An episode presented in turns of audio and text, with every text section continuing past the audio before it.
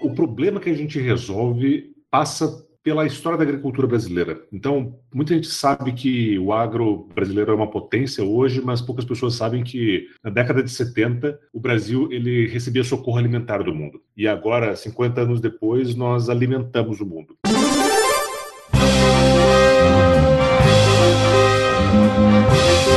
Eu sou Paulo Silveira, eu sou Rodrigo Dantas e esse é o Like a Voz.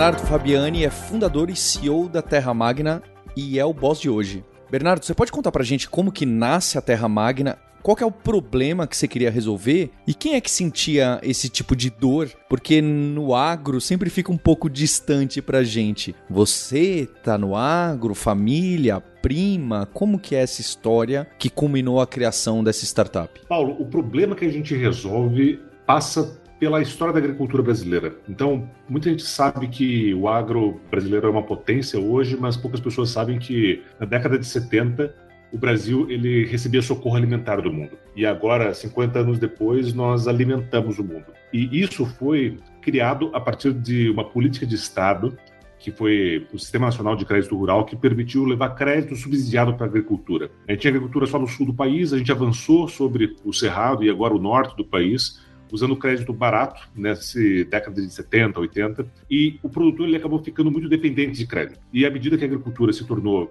muito grande, muito maior do que o Estado conseguia subsidiar, e além disso, o governo naturalmente passando por diversas dificuldades, a agricultura ela passou a precisar de crédito privado. E os bancos, de forma geral, eles não querem ou não queriam, pelo menos, atuar na agricultura. E a consequência disso foi muito crédito comercial. As revendas, as agroindústrias, o pessoal que produz a semente, o fertilizante, o defensivo e que o distribui também, passou a dar crédito comercial para o produtor. E você acabou tendo mais de 50% de todos os insumos necessários para, por exemplo, soja, milho, sendo fornecidos ou financiados, perdão, por essa cadeia de valor dos insumos. E isso é muito ruim para essa cadeia de valor e isso é muito ruim para o produtor também. O produtor ele fica viciado em um crédito opaco, extremamente curto é, e não tem acesso a produtos financeiros mais sofisticados. É ruim para a cadeia de valor também, porque uma revenda de insumos é um supermercado que vende insumos, tem margem de supermercado, tem balanço de supermercado, e todavia carrega risco de safra, risco de crédito no, no balanço durante seis meses a um ano. E a indústria, no final do dia, quer produzir insumos e vendê-los.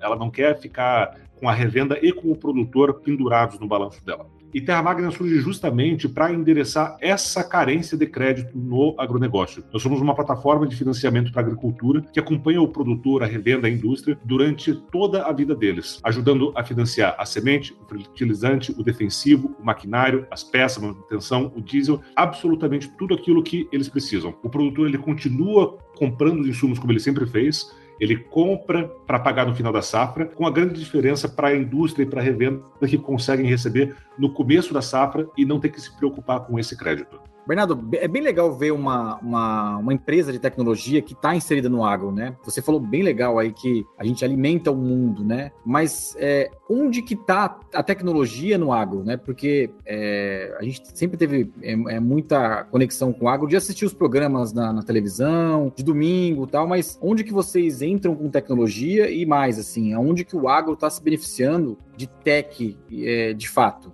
Dantas, vou dividir essa resposta em três partes. A primeira é onde está a tecnologia no agro? O agro tem tecnologia na semente, no defensivo, no fertilizante, no biológico, no maquinário. Então, a tecnologia que chega para o agro muitas vezes não é aquela tecnologia digital, aquela tecnologia que a gente está acostumado acostumado a ver. Quando a gente fala sobre revolução verde na década de 70, que foi o que realmente permitiu que o mundo ele sustentasse a quantidade de pessoas que sustenta hoje, a gente está falando de tecnologia no final do dia. E a gente também teve um mecanismo de distribuição muito importante aqui no Brasil de solidificação dessa tecnologia, que foi a Embrapa. A outra parte da pergunta é como que o agro está se beneficiando da tecnologia hoje. Então, além dessa tecnologia, digamos assim, mais bem estabelecida. E o produtor, de fato, ele não se digitalizou ainda. É muito difícil de acessar o produtor rural por meios digitais.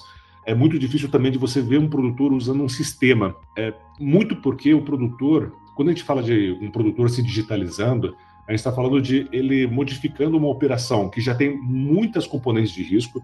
Esse cara carrega risco de clima, risco de é, peste, de manejo, risco de, por exemplo, não performance de um produto que venderam para ele, risco de câmbio, risco de commodity. Então, tem muitos componentes de risco já na vida desse cara. Quando você coloca uma componente de um sistema novo que ele vai testar, ele, de forma geral, não vai ter nem o tempo nem a paciência com um sistema que funciona mais ou menos. Então, aquela ideia que, pelo menos, é, eu comecei, eu no começo da empresa carregava muito de testar muito rápido, de entregar uma coisa que pudesse estar funcionando mais ou menos, ela não é muito bem recebida na agricultura, porque você está falando da livelihood daquele produtor e da família dele. E, consequentemente, a margem para failure é muito menor. Você não pode errar e fazer o cara perder a safra, porque você está falando da receita que ele e a família dele iam ter durante todo o ano. Então, de fato, o produtor ele não está é, digitalizado, ele vem lentamente, paulatinamente se digitalizando à medida que ele testa, ele testa de forma controlada, ele vê que funciona e ele expande a operação. E aí, a terceira parte da pergunta é como que a gente insere, nós, Terra Magna, inserimos tecnologia no processo de concessão de crédito para a agricultura. Quando a gente fala de agricultura, a gente está falando de um mercado muito difícil de ter visibilidade. Então, é muito difícil de você olhar para o produtor, olhar para as DFs do produtor, e já vou explicar por quê, é, e entender o risco que ele factualmente oferece. Por quê? O produtor rural, ele de forma geral é uma pessoa física. 95% dos produtores vão ser pessoas físicas que vão ter um IR para poder demonstrar como que funciona a fazenda toda deles. Então, o negócio deles, e uma fazenda é um negócio, um negócio de extrema complexidade, é representado por um IR, você não tem um demonstrativo financeiro. Então, isso, inclusive, é um dos motivos pelos quais os bancos ficam tão longe do agro, porque os bancos não sabem muito bem fazer o underwriting desse risco. E existe uma outra componente também, que é a componente da collection. Não é trivial você cobrar no agro. As garantias, elas não são líquidas. Você vendeu um imóvel que foi dado em garantia, por exemplo, em home equity, é absolutamente diferente de vender uma fazenda ou de vender uma carga de soja. E tudo isso acabou mantendo os, os financiadores longe da agricultura, os financiadores convencionais. Terra Magna coloca a tecnologia em três etapas. Uma delas é no underwriting, ou seja, nós usamos fontes de dados alternativas para conseguir entender qual é o risco oferecido por aquele produtor é, pelas garantias que ele está oferecendo também, seja uma fazenda, seja um primeiro de safra. E além disso, nós usamos tecnologia também para fazer a cobrança. Então, a saúde financeira de um produtor muitas vezes é fortemente correlacionada, vamos colocar assim, com a saúde da produção dele. Se aquele produtor está produzindo bem, ele vai performar bem, a, o colateral dele está valendo o que deveria valer, você não vai ter muito calor na cobrança desse crédito. Mas se um produtor ele tem uma frustração de safra, se aquele produtor ele começa a colher uma soja que ele foi dado em garantia e desviar aquela produção, você vai ter um certo calor para receber dele, mas usando essas mesmas fontes de dados, como por exemplo dados climáticos e imagens de satélite, nós conseguimos determinar muito bem que aquele produtor ele está desviando a soja e tomar uma atitude correspondente rapidamente para fazer uma cobrança, uma execução. E o terceiro componente de tecnologia que nós colocamos é na originação. Eu falei que o produtor não está digitalizado, isso é verdade. E como que a gente consegue acessar o produtor no campo? Nós não os acessamos diretamente, nós acessamos as revendas e as indústrias e fornecemos uma solução de buy now, pay later para eles. Então, ao invés de ir individualmente em cada produtor rural e oferecer um financiamento, nós fazemos parcerias com revendas e indústrias de forma a conseguir acessar aquele produtor. A revenda, ela já vai ter uma carteira de 100, 200 produtores. Então, ao invés de a gente catar milho e ir atrás de cada um deles, nós vamos atrás de uma revenda, colocamos um sistema que permite a ela fazer o underwriting do nosso modelo e fornecemos a solução de financiamento para ela, caso ela queira vender para aquele produtor. Mas o, o, o Paulo, só imitar uma, uma, uma, pergunta aqui, mas o banco já não, não fazia isso? Não, o banco não fazia isso. Isso é muito interessante. O único banco que tem uma vascularização brutal na agricultura brasileira é o Banco do Brasil, que é quem fazia o maior, a maior parte do repasse dos recursos obrigatórios. A gente está vendo um movimento bastante interessante agora na, no, no, mercado financeiro, como, por exemplo, a aquisição da Gira pelo Santander, é, o investimento do BTG na Agronal, é, uma parceria recente da, do BTG também com uma outra startup, justamente para começar a, a, o investimento do Alfa na hectare, justamente para conseguir acesso a mercado. Porque esses bancos, eles perceberam, nossa, eu tenho um, a capacidade de levantar funding barato e eu não tenho canal de acesso no agro, eu não tenho capacidade de fazer underwriting, então eu vou tentar partner up com quem consiga fazer isso. Nós fomos por um caminho alternativo que é não tanto ficar dependente de uma estrutura de passivo de um banco, mas sim acessar via mercado de capitais. São naturalmente estratégias distintas, mas os bancos privados parecem ter acordado para a importância do agronegócio brasileiro. Bernardo, pelo que eu entendi, então é, é, um modelo quase B2B2C, porque você trabalha direto com essas revendedoras, com as empresas que fornecem produtos agrícolas e serviços agrícolas. O fazendeiro ou a fazendeira não tem contato com a terra magna, ou pelo menos não com a marca diretamente. Seu trabalho hoje é escoar crédito e escoar, fazer com que essas pessoas tenham acesso a esses produtos através dessas grandes empresas, talvez nem tão grandes, não é? Talvez seja até um fornecedor local do interior de Minas Gerais que vende bastante naquela região. Perfeito. Então, sim, somos hoje uma empresa essencialmente B2B2C. Eu costumo brincar também que a gente tem um braço que é B2B2B2C, porque nós fazemos parcerias com indústrias que nos apresentam para revendas, que por sua vez nos apresentam para produtoras. Mas eu diria que isso não é necessariamente a solução de longo prazo. É, isso é uma estratégia de go-to-market que funciona muito bem hoje, mas eventualmente, e a gente volta lá naquele problema que eu mencionei no começo com respeito ao mercado, o produtor ele tem necessidade de outros produtos financeiros mais sofisticados. Hoje, basicamente, o produtor ele toma crédito absolutamente toda vez que ele vai comprar é, um pacote de insumos. Isso resolve o problema dele hoje, mas ele tem problemas muito maiores que acabam sendo resolvidos. Então, sim, a gente vai continuar fazendo parcerias com revendas e indústrias para fazer o fornecimento de insumos, até porque tem uma componente de de-risking muito interessante aqui, que é eu não quero colocar o, vamos chamar, o COGS inteiro do produtor na mão dele em dinheiro para ele poder comprar alguma coisa. Eu quero que realmente ele receba os insumos de um parceiro e eu tenha certeza da destinação daquele recurso. Então, isso, essa componente de risking continua sendo muito importante. Mas, eventualmente, é, ter um braço que vai acessar diretamente o produtor para oferecer outros produtos financeiros, como financiamentos de longo prazo, é, vai começar a acontecer. E já começou muito insipidamente a acontecer. Eu digo insipidamente porque, de novo, o produtor é pouco digitalizado e é muito difícil de acessá-lo hoje. O, o, o, produtor, quando você fala, e, e as vendas através da, desse crédito que você fornece, ele a ideia é um produtor grande, pequeno, e ele tem diferença de, de ciclo de, de, de, empréstimo, assim? Nós estamos falando de fazenda ou de um produtor rural familiar? De forma geral, a gente fala do pequeno e médio. Quando eu falo pequeno e médio, estou falando de um produtor que é underbanked. Então ele vai ter uma conta bancária, só que de forma geral ele não vai conseguir tomar o limite, ele não vai tem um limite de crédito suficiente para suprir a necessidade de custeio dele. A gente não trabalha, Dantas, com agricultura familiar hoje, até porque o, o perfil das áreas é diminuto demais para que a gente tenha uma capacidade de subscrição e cobrança eficazes.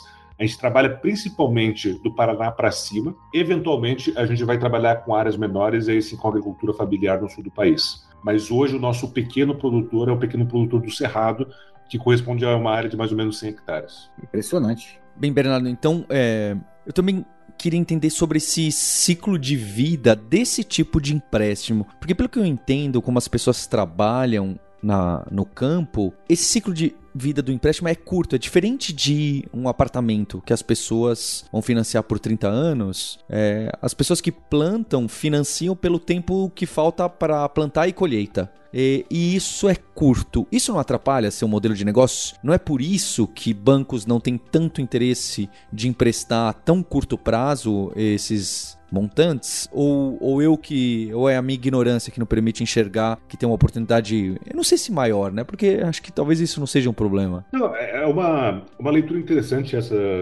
sua, Paulo, pelo seguinte: de fato, a gente não consegue chegar a constituir um book de loans, vamos chamar assim, no sentido de que a gente pega, vai ter, é, vai ter um, um bloco que vai nos pagando PMTs ao longo do tempo. Hoje a gente não faz isso, esses títulos curtos eles são muito mais intensos operacionalmente.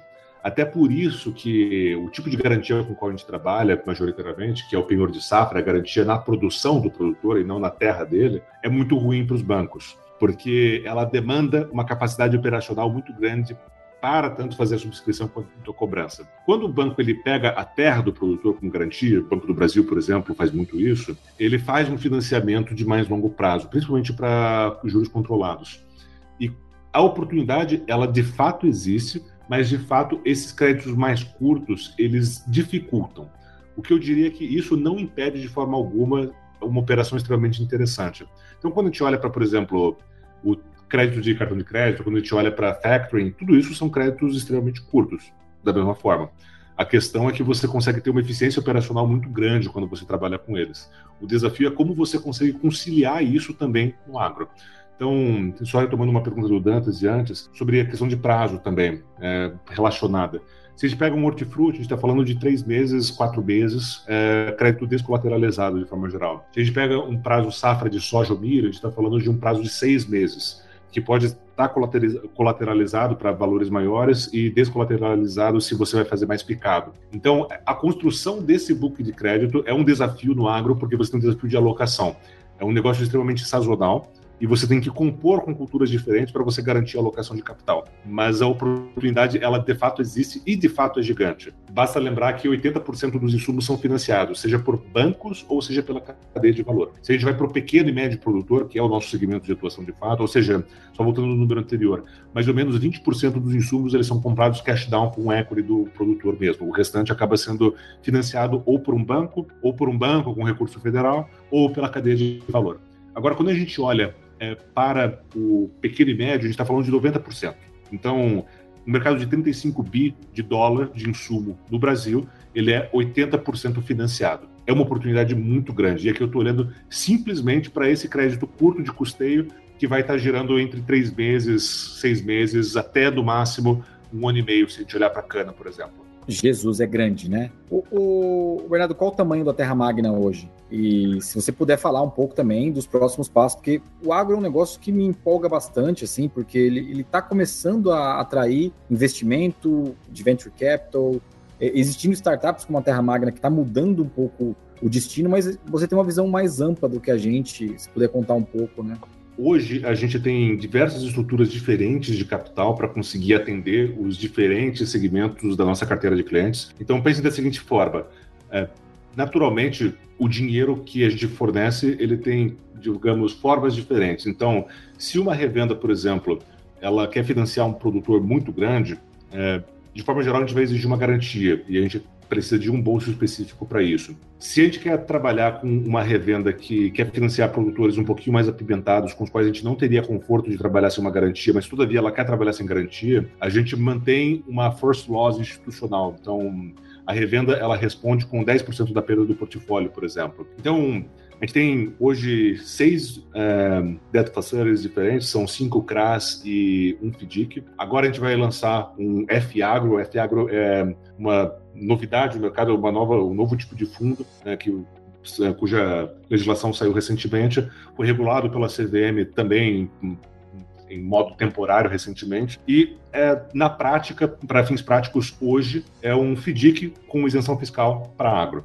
Então, também é uma oportunidade bastante legal. É, hoje, em crédito na rua, a gente tem um pouquinho mais de meio bi de real entre esses cinco CRAs e um FDIC, colocando esse outro, esse, esse outro FDIC Fiagro, vamos chamar assim, na rua, a gente vai chegar no final do ano, hopefully, perto de 700 milhões. E o que são próximos passos? Quando eu falo de todas essas facilities que a gente já tem rodando, a gente está falando essencialmente de insumos. Então tem uma, uma outra nota fiscal perdida de peça de implemento, mas a gente não tem nada focado em velho era de longo prazo para o produtor. A gente está hoje resolvendo o problema basal dele, que é conseguir o crédito para custeio. Agora, quando a gente fala de, assim, do longo prazo da Terra Magna, acho que isso é, uma, isso é pelo, realmente aquilo pelo que a gente luta, é, ser uma plataforma de financiamento que acompanha a vida toda do, do, produtor. Não somente esse crédito curto, que é um sintoma da falta de acesso a crédito dele no mercado.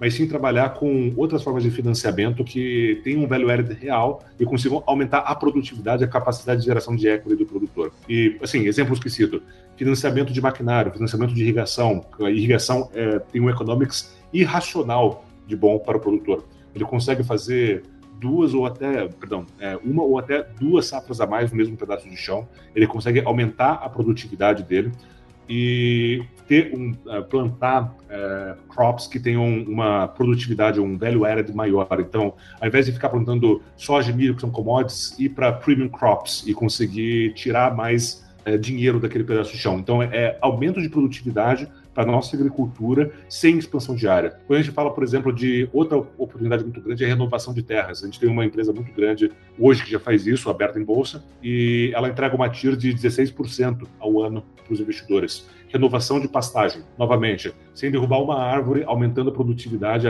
aumentando a capacidade de geração de alimento da agricultura brasileira. Então, quando eu falo de longo prazo Terra Magna, falo não somente dessa solução de Buy Now, Pay Later para os insumos. Isso vai continuar rodando e a gente vai continuar expandindo isso naturalmente.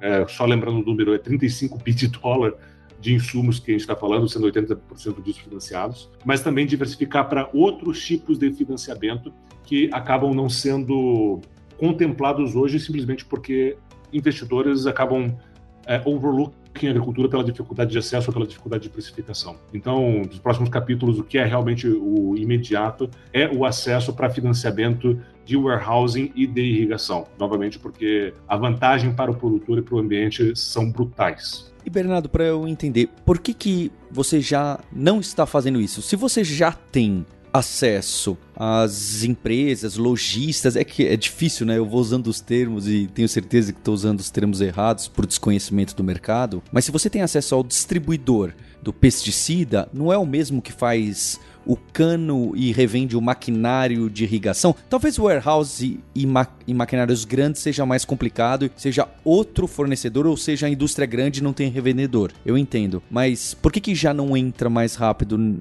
nesses outros? Qual que é a diferença do modelo que você já tem hoje? Paulo, são verticais diferentes, então é, a revenda que faz o insumo pesticida não é a mesma revenda que vende, que é a concessionária, por exemplo, de um pivô de irrigação. Então, nós teríamos que ir por um outro caminho também, é, um go-to-market diferente, realmente. O tipo de dinheiro tem que ser mais paciente, porque a gente está falando de projetos, então a gente vai estar tá falando sobre um financiamento de seis anos, sete anos, então não é o tipo de investidor que vai conseguir ver o fundo circulando, como é no caso do custeio. O dinheiro vai e volta a cada mês, a cada, a cada três ou seis meses, colocamos assim. E também a necessidade de capital é significativamente maior. Então, quando a gente fala de irrigação, a gente está falando de e a irrigação, o produto, a produ, o sistema de irrigação, a instalação também é fortemente dolarizado, então o câmbio ele não está ajudando agora. A gente está falando de mais ou menos 25 mil reais por hectare. Então, o ticket acaba sendo tremendamente maior, a necessidade de acesso a capital acaba sendo tremendamente maior. E hoje we are doubling down naquilo que está funcionando muito bem, que é a parte de insumos. Mas naturalmente, quando a gente for começar com esses outros produtos, a gente vai ter que start small and move fast. Então, a gente vai estar trabalhando com outro tipo de ativo, com outro tipo de prazo. A gente vai ter que testar crédito, porque no final crédito é isso. A gente vai ter que testar antes de pegar e é, double down, como a gente fez na parte de insumos, e a gente vai ter uma necessidade de capital tremendamente maior. Fazer um paralelo com um outro fundo bastante interessante, que é o Terrax da Risa, ele é listado. Quem quiser, quem tiver curiosidade pode ver, um produto extremamente interessante, muito bem desenhado. E quando a gente olha para aquela estrutura, você pode se surpreender com o tamanho da emissão, mas vale lembrar que, apesar de ser bem o bid real, eles têm 16 fazendas, ou um número próximo a isso. Então, quando você fala de, desse tipo de ativo, você está falando de algo que é tremendamente mais intensivo em capital e muito mais complexo. Mas chegaremos lá, Paulo. Chegaremos lá. Round two, fight!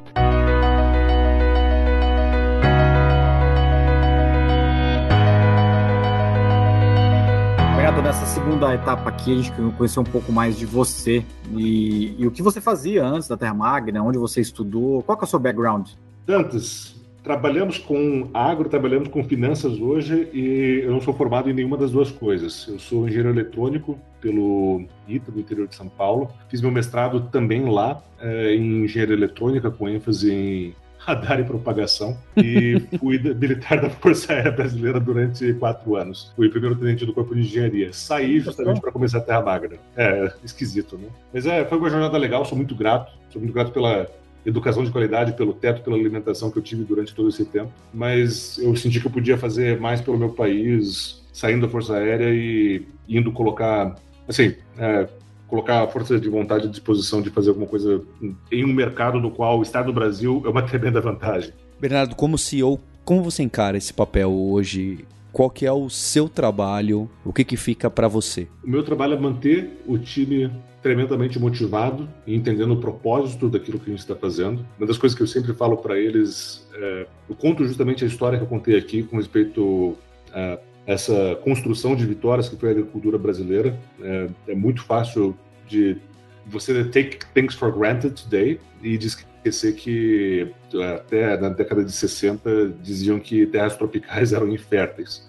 Vale notar que a gente só produzia de fato no sul do país e a agricultura tropical ela se desenvolveu essencialmente aqui no Brasil. Todo mundo adora falar que ah, o Brasil é um país de produção primária, é muito e de fato somos, mas houve muita tecnologia envolvida nessa expansão sobre o cerrado e hoje o Brasil é o que é o Brasil em grande parte também pela agricultura. E essa questão de manutenção da cultura, de manutenção da energia da equipe é essencial de entender o propósito, porque senão as pessoas elas acabam se tornando executoras e não é, co-capitãs do navio, coloquemos assim. E por outro lado, é, fundraising. Fundraising é essencial porque para você continuar mantendo, trazendo gente boa para dentro, eu acho que é essa a terceira coisa. A gente precisa ter munição. Então, ter boas pessoas executando passa por trazer pessoas boas a bordo, por manter todos é, com propósito e com a energia muito muito claros e naturalmente por ter capital suficiente para trazer esse sonho para a realidade.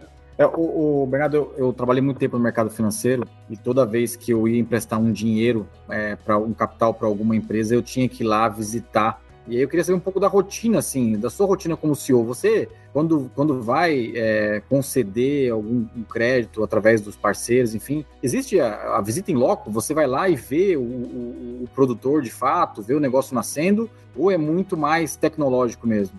Eu gostaria de dizer que a gente eu, eu, não vou lá, ninguém do time necessariamente vai lá, mas eu gostaria de dizer que nós vemos apesar disso. Então, uma das coisas que nós realmente fazemos é toda essa verificação de qual o histórico de produção do produtor, como que é a operação agrícola dele, mas remotamente por meio de imagens de satélite. Então, uma dificuldade natural que agentes financeiros convencionais têm é de ter que visitar o produtor, é de ter que ir mandar um agrônomo olhar com olhos, digamos assim, talvez é, limitados aquela realidade do campo. E quando a gente sistematiza essa abordagem e consegue fazer isso de uma forma remota, a gente traz muito mais capacidade de crescimento para o negócio.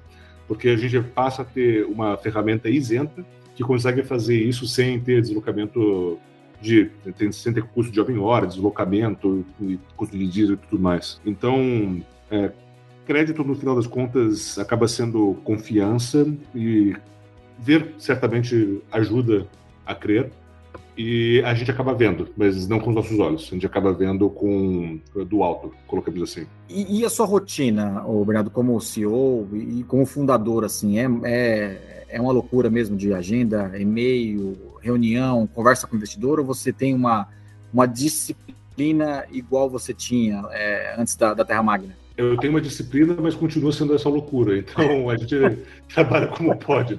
A gente tenta trazer é, ordem ao caos, mas é essencialmente falar com, falar com os, as pessoas que já confiaram em nós, com investidores institucionais que conseguem ajudar bastante a empresa.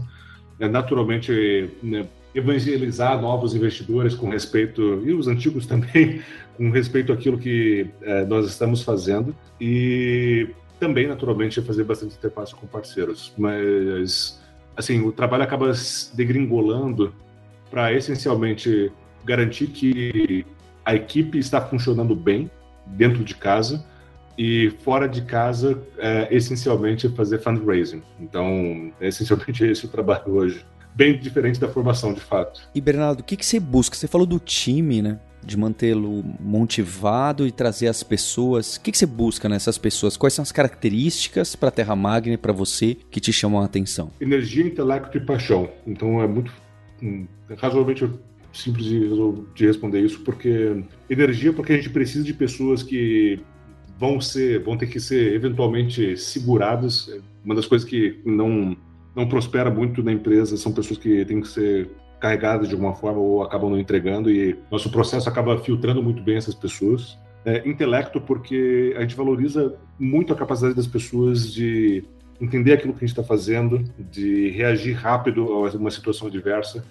As coisas podem dar muito errado muito rápido no agro. E quando a gente, como a gente trabalha com crédito no agro, é, acho que talvez seja uma derivada no por cima de um sinal já ruidoso. E ter pessoas que sejam afiadas intelectualmente ajuda muito a desenvolver novas coisas, a encontrar soluções criativas, é, ter pensamentos laterais que nos tragam é, edge com respeito à forma como as coisas são. Uh, na forma pela qual nós fazemos o que nós fazemos. Então, diversas vezes a gente já ouviu, ah, nossa, essa questão de fazer subscrição de risco usando as alternativas não vai funcionar. E, todavia, se fosse uma ideia óbvia a priori, certamente alguém já teria feito. E justamente a capacidade de ser um outsider, de pensar diferente, de pensar rápido, de pensar bem, de forma criteriosa, eliminando seus vieses com respeito a algo, a um problema sério, foi um diferencial para as pessoas que estão na Terra Magna e continua sendo o nosso processo de aquisição de talentos, vamos chamar assim. Bernardo, obrigado pela conversa. É muito interessante você trouxe informações para a gente também sobre o agro. A gente tem trazido mais episódios, não é? Nas últimas temporadas, nessa em especial. E é muito bom ver essa evolução e eu gosto muito desse, desse playbook, você começando no B2B2C para depois, quem sabe, criar uma marca forte e estar tá conversando diretamente com o produtor, com a produtora. É, eu acho incrível esse mecanismo aí. Paulo, muito obrigado pelo convite. Dantas, também muito obrigado. E, puta, obrigado pela oportunidade. Valeu, parabéns. Obrigado.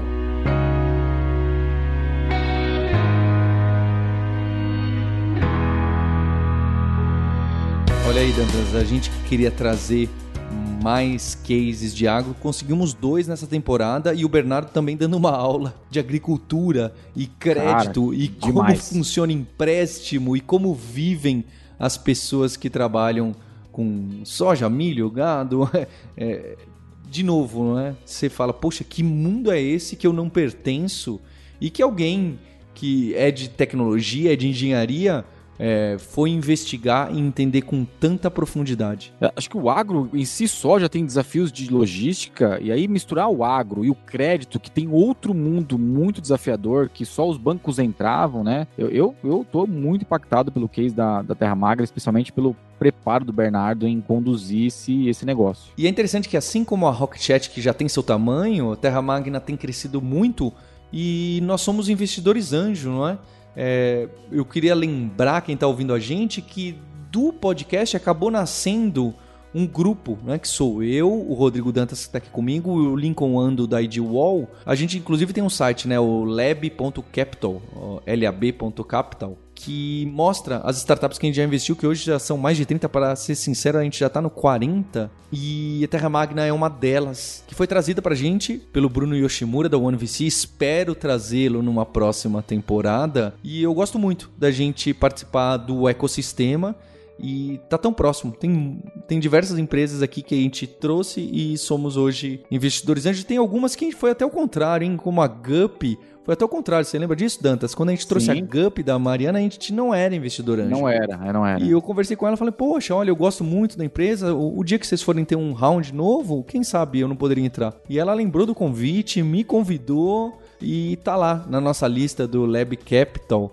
E esse podcast aqui é muito forte, não é? Foi uma introdução de diversas empresas que falaram: olha, eu ouço seu podcast, o que, que você acha aqui dessa startup? Estou pensando. Inclusive, uma outra delas é a Conta Simples que de tanto que cresceu, já tem, são mais de 100 colaboradores, hoje ela patrocina esse podcast. Contasimples.com ela é muito mais do que um cartão corporativo para sua empresa, porque eles estão fazendo realmente um bom trabalho para um sistema de gestão financeiro, de controle e para que as pessoas possam efetuar esses pagamentos corporativos com certa facilidade, em vez do que depender só do boleto ou da permissão de 15 pessoas por um acesso a um cartão corporativo que todo mundo tem o mesmo número. Tá muito interessante o produto que eles criaram. Fica o convite para você conhecer o contasimples.com. E se você se encantou pelos produtos digitais, entender como fazer marketing, growth, colocar MVP no ar, a PM3 é a escola de gestão de produtos digitais que está trazendo também essa temporada junto com Conta Simples. Então vai lá e encara o seu desafio em pm3.com.br. Meu nome é Rodrigo Dantas, eu sou o fundador da Vind. É, a Vind é uma plataforma para fazer cobrança recorrente. Nós somos líderes em processar esse tipo de cobrança no Brasil. É, se você tem uma necessidade, se a sua empresa tem uma necessidade de fazer cobranças mensais com boleto, com cartão de crédito, com débito em conta, se você faz assinatura através do checkout, se você tem um RP ou uma empresa de serviço que precisa fazer cobranças mensais,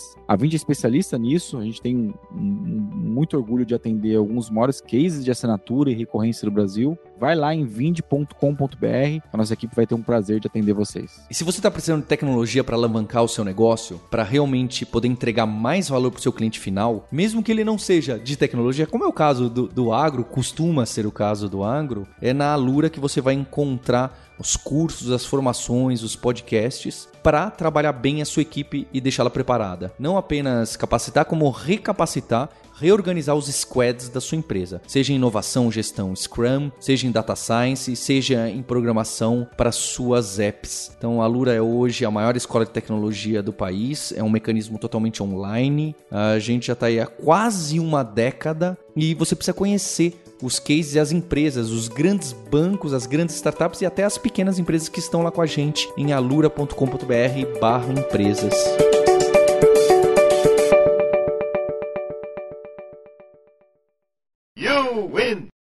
Este podcast foi editado por Radiofobia, podcast e multimídia.